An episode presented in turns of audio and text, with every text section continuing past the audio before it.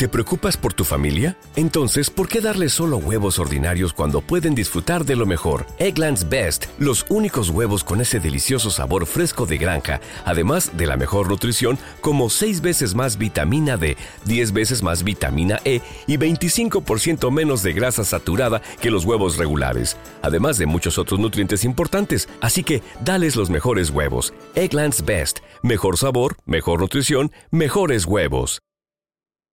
Respiremos muy hondo porque es tiempo de seguir escribiendo.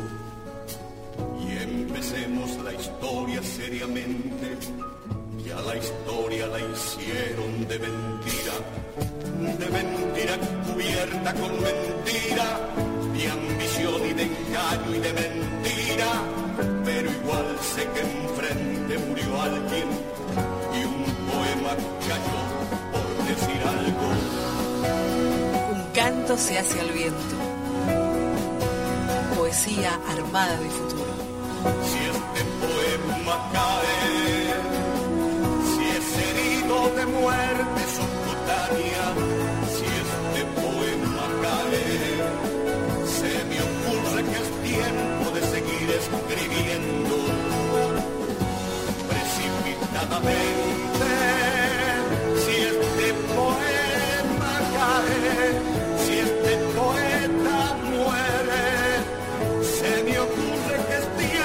Seguir escribiendo precipitadamente. Si este poema si este comenzar el segundo bloque de Un Canto se hace al viento aquí por FM La Tecno, Radio de Cultura, Radio Horacio Guaraní, Tudial, Radio Balcón, Radio Veloz y Radio Foro Matancero. Comenzamos así.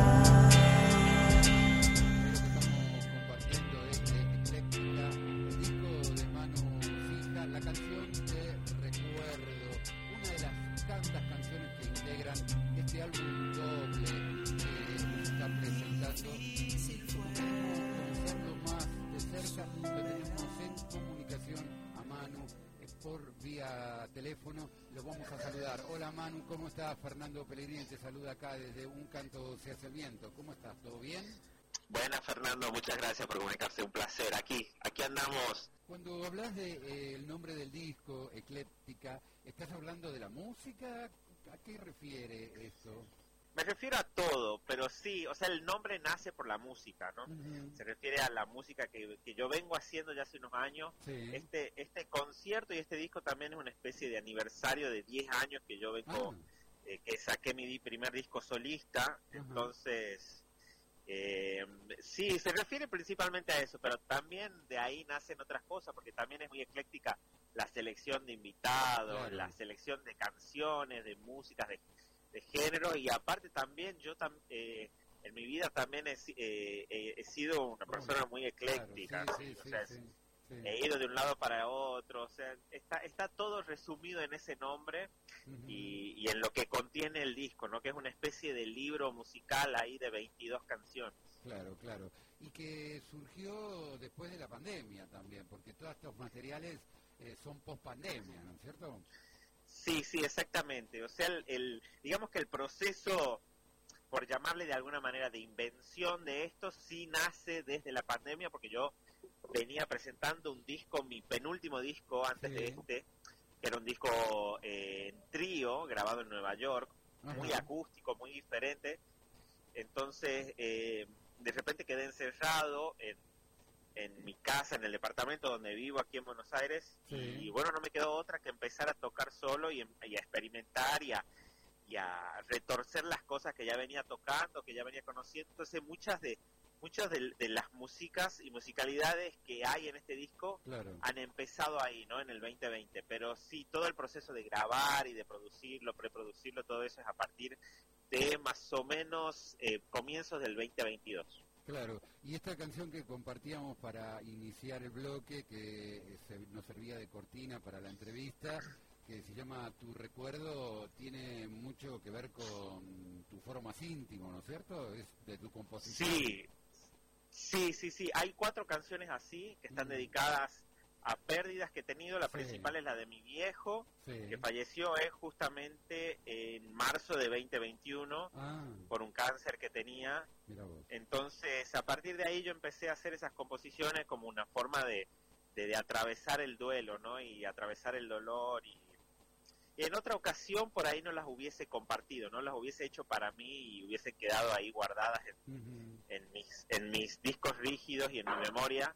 Pero no sé, cuando, cuando comencé a, a- a desandar este disco, pensé que era, era necesario que estén y también liberarme en ese sentido, ¿no? De tener cosas, o sea, de, de, de darme la libertad de poder expresar mi- mis sentimientos más íntimos también en- con, con canciones mías.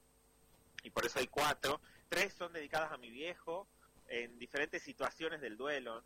Eh, por ejemplo, eh, hay una que se llama Canción Papá, que es la más, Ah, la sí, más sí, sí. íntima y dolorosa.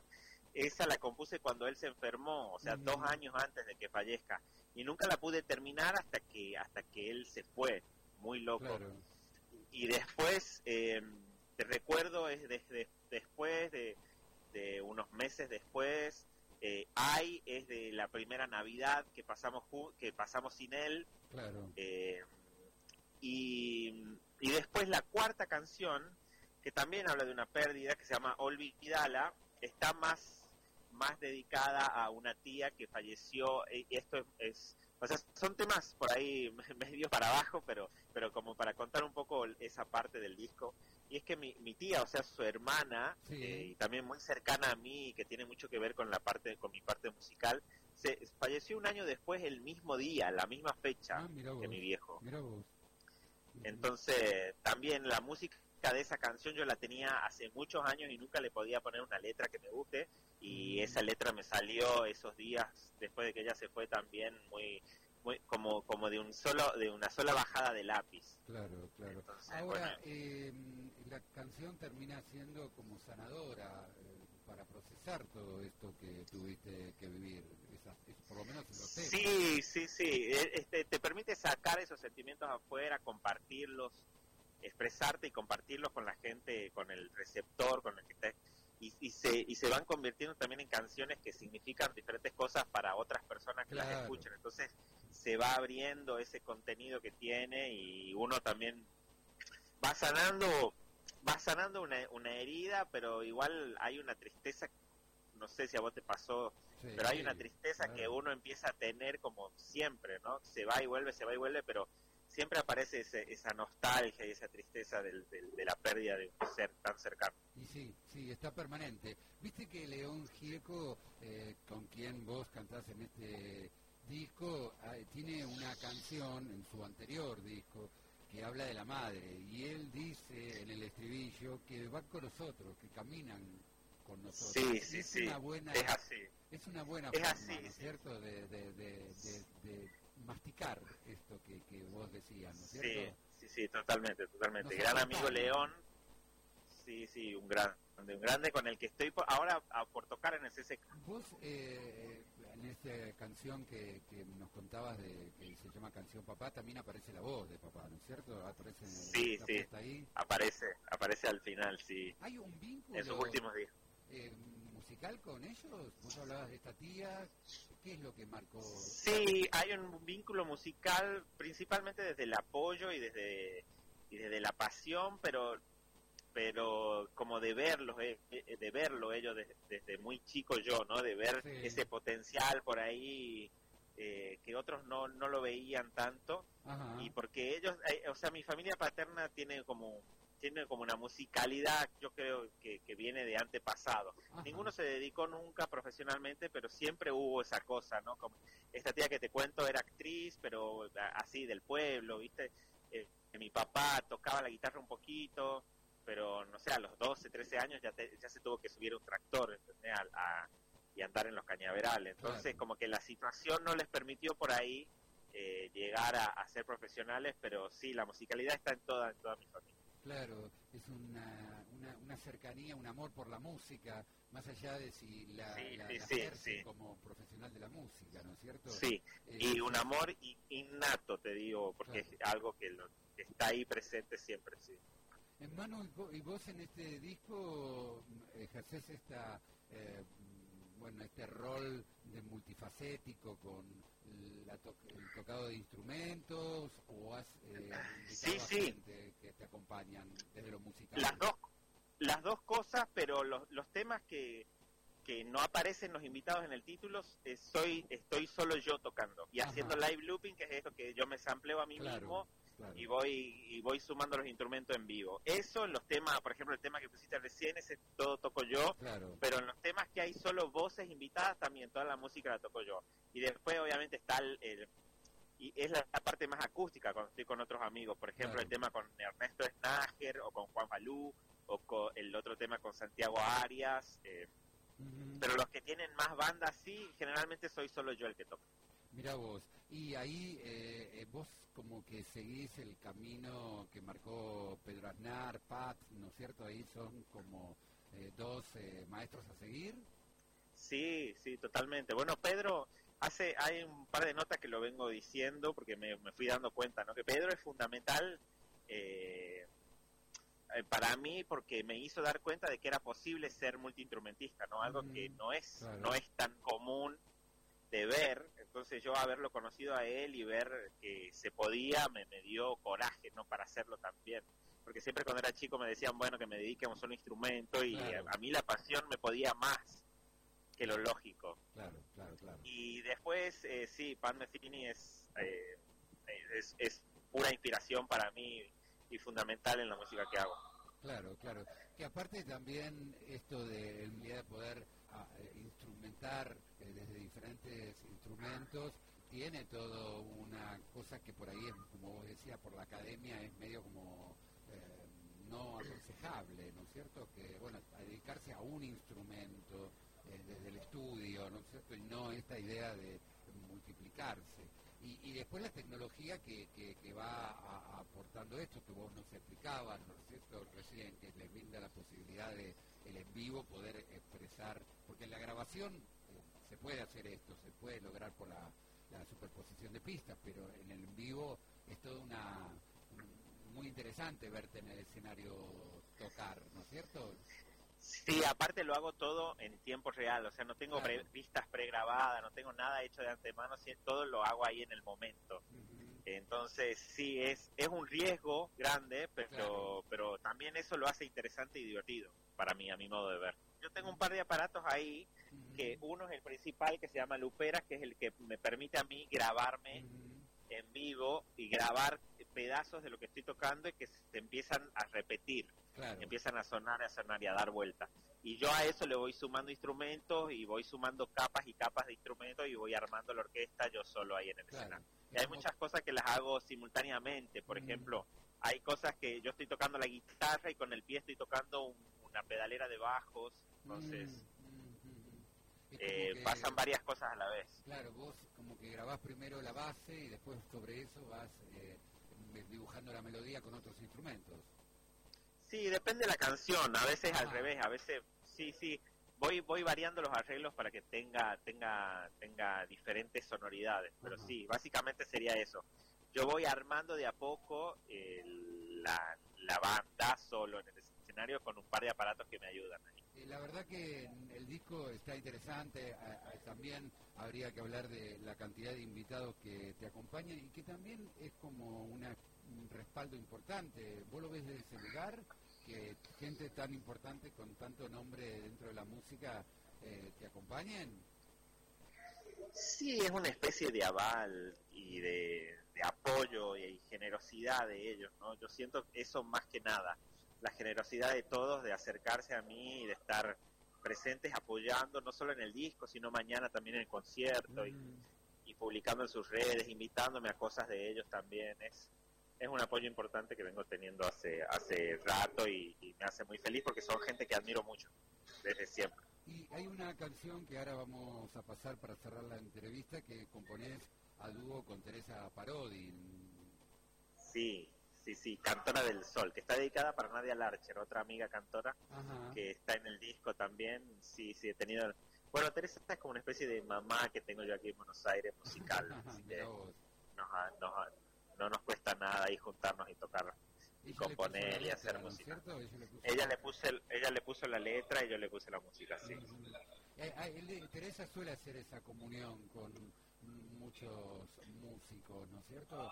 Eh, Sí, sí, sí, ella es muy, muy, muy de juntarse con todos y de y también muy abierta a todas las, las músicas. Y el disco lo pueden escuchar en las plataformas de difusión musical, ¿no es cierto, Manu? Sí, está en todas las plataformas y está en físico también va a estar en el, el teatro mañana Ah, para los que físico. para los sí, para los que lo quieran, disco doble. Así Una que bueno, meritaba hacerlo físico. Sí, sí. físico, porque hoy por Sí. hoy mm, está en CD y en vinilo o en CD solo. En CD, en CD solo, pero tengo vinilos de Chango solo, que es un disco anterior.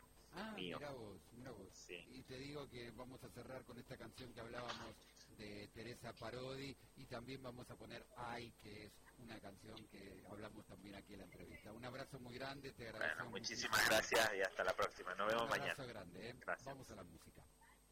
Hay vientos que pasan,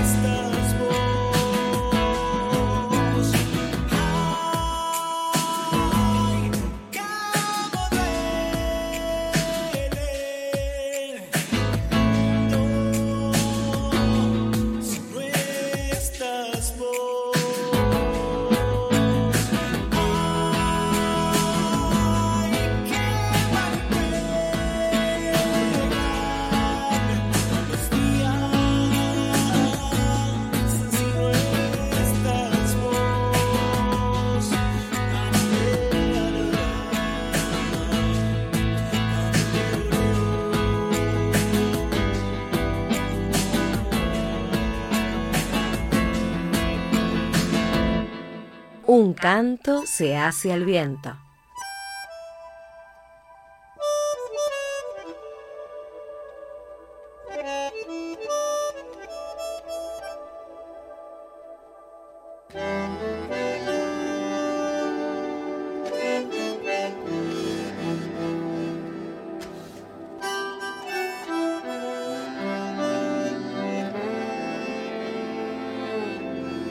Ella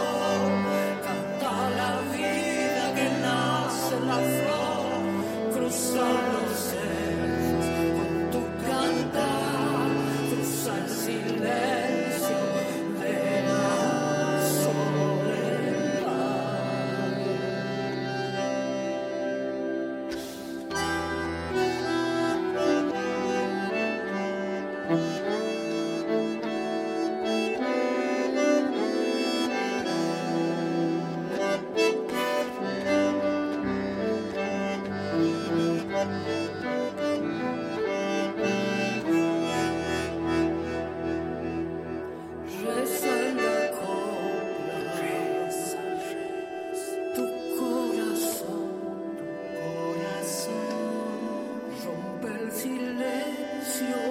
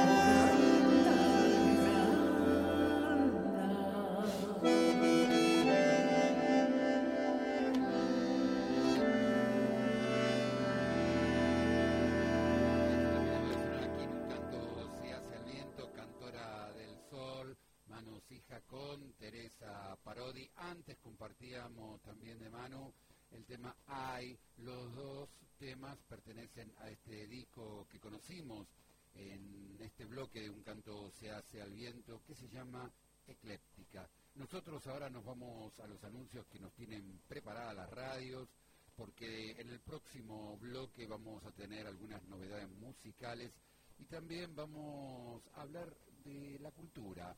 ¿Cómo los candidatos a presidente están eh, teniendo en cuenta a la cultura y cómo los representantes, la gente de la cultura de nuestro país, aceptan estas propuestas? Eh, ¿Qué aceptación o qué, eh, bueno, ponerse en contra de algunas de las cosas que dicen algunos de los candidatos eh, a presidentes que vamos a votar próximamente aquí en Argentina. Pero eso lo vamos a ver después de los anuncios que nos tienen preparadas las radios. No te vayas. Cantar por eso, para encontrarse, sentirse parte de algo más. Porque lo que alguna, nada, nada viene sin las ganas de romper, salir en busca de algo más. Pensamos pero no guardamos ni decimos, lo aguantamos, lo estrenamos en el canto cuando ya se pone lindo a cantar. Un canto se hace al viento, donde cantan los juglares de la posmodernidad. posmodernidad.